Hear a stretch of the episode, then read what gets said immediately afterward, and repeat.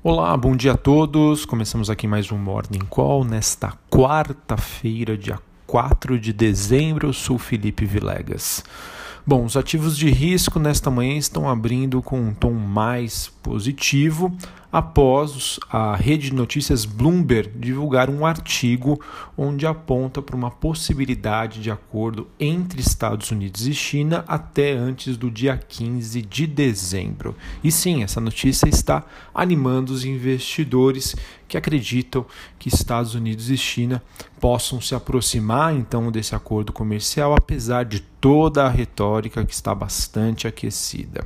Bom, de acordo com a matéria, pessoas que pediram para não serem identificadas disseram que os comentários do presidente Donald Trump na terça-feira acabam subestimando a urgência de um acordo e não devem ser entendidos como um sinal de que as conversas estariam paralisadas pois ele estaria falando, de acordo com a matéria, de maneira improvisada.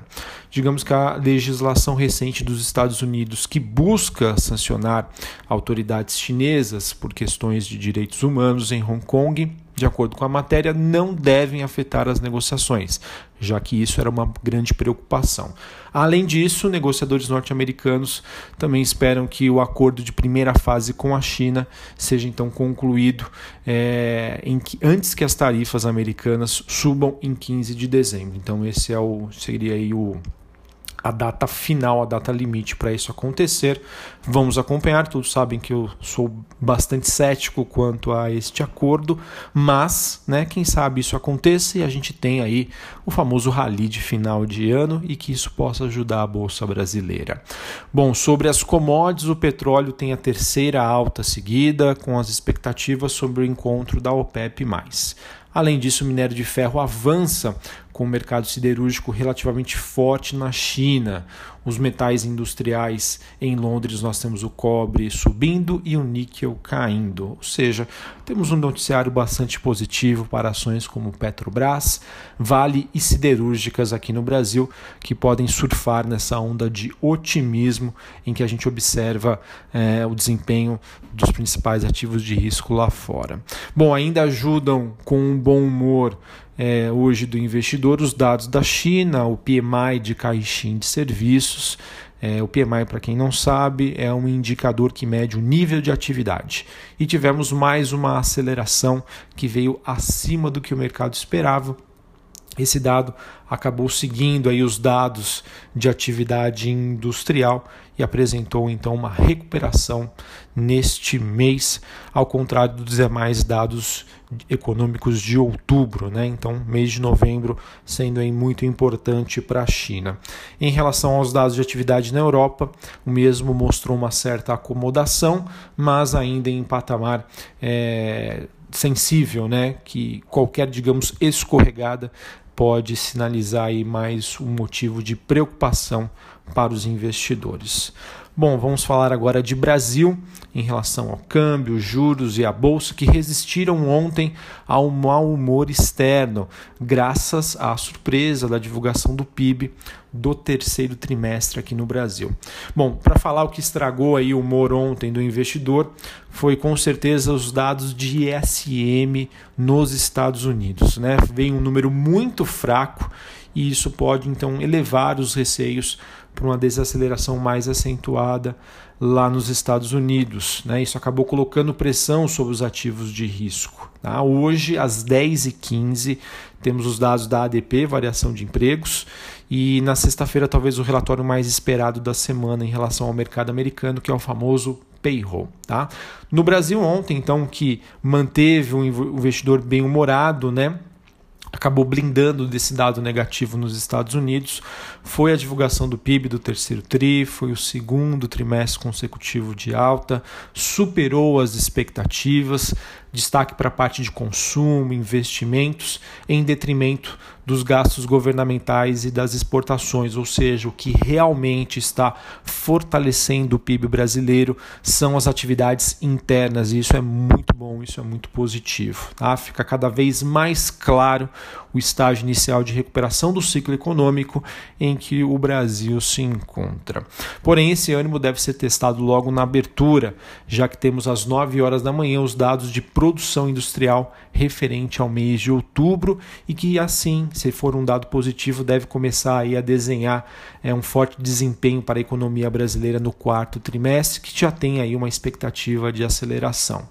Um contraponto que temos foi os dados de inflação, o IPC-FIP, que foram divulgados hoje pela manhã, na madrugada, né, às 5 horas, ele acabou superando todas as estimativas, atingiu o maior nível em 17 meses, muito pressionado aí pelos alimentos. O IPC-FIP é o índice de inflação. O mercado questiona né, a questão de quando a inflação vai começar a dar sinais, e isso com certeza é, deve modificar aí as expectativas sobre a movimentação futura da taxa Selic aqui no Brasil.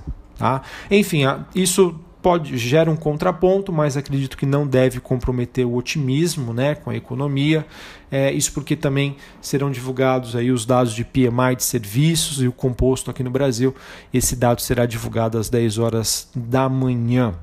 Bom, além disso, olhando até para a agenda do Congresso, há uma expectativa de uma reabilitação das reformas administrativas e da votação do marco do saneamento.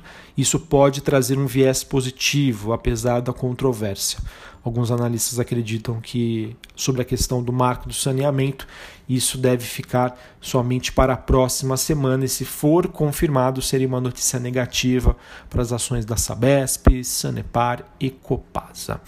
Bom, falando agora para a gente encerrar aqui o nosso Morning Call sobre o noticiário corporativo, noticiário de que a Braskem questionou a Odebrecht sobre relatos de que o grupo controlador teria três anos para vender a companhia. Né? De acordo aí, uh, com a divulgação que foi feita, não há até o momento qualquer definição né, relacionada à obrigação de venda da participação do grupo e também da distribuição de dividendos, disse aí a Odebrecht. Então segue aí o embrólio. A part... a... por enquanto, né, como ainda não há nada resolvido, acreditamos que a melhor opção seria ficar de fora de Braskem, apesar de gostar muito da companhia e achar que ela está num preço bastante atrativo. Bom, eh, a Rapvida, empresa do setor de saúde, fez uma proposta vinculante para aquisição da Medical Medicina Cooperativa Assistencial de Limeira, que fica no interior de São Paulo. Valor fixado inicialmente foi de 294 milhões, esse valor pode mudar. A empresa sediada em Limeira tem uma carteira com cerca de 80 mil beneficiários. Notícia positiva, vai de acordo com a estratégia atual da Rapvida, que é de aquisições para poder, para poder expandir a sua operação.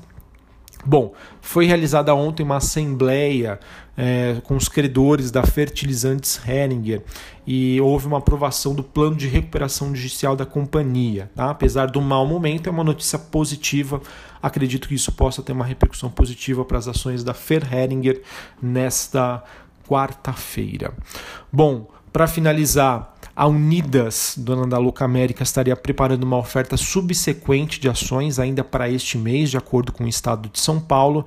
Essa notícia pode causar uma pressão negativa, né? um follow-on, uma, uma oferta, é, um novo IPO, aí uma oferta subsequente. Normalmente, apesar de ter um viés positivo, a empresa está se capitalizando para alavancar a sua operação. Isso pode causar pressão até a definição do preço, saber da demanda, enfim. Então fiquem de olho aí, fiquem né, no radar, deixem no radar as ações aí da Unidas Locamérica. E também tivemos aqui para finalizar a Petrobras, de acordo com o valor, valor econômico, ele estaria preparando a venda de mais ações da BR Distribuidora. É, esse movimento pode causar também uma pressão negativa, apesar de que eu acho que isso é um noticiário positivo. Né? A BR Distribuidora passou no meio do ano por um processo, entre aspas, de privatização, com a saída da Petrobras como principal acionista. E vejam aí que a Petrobras então continua com esse processo de venda de ações do, do posto BR, né? BR distribuidora. Isso causa uma expectativa de fluxo negativo, né? fluxo de venda, mas eu enxergo essa notícia com viés de médio e longo prazo como positiva. Bom, essas foram as principais notícias, os principais assuntos que movimentaram os mercados internacionais. A princípio, vejo aí um viés positivo para a bolsa brasileira. Mas claro, vamos acompanhar os dados de produção industrial, né?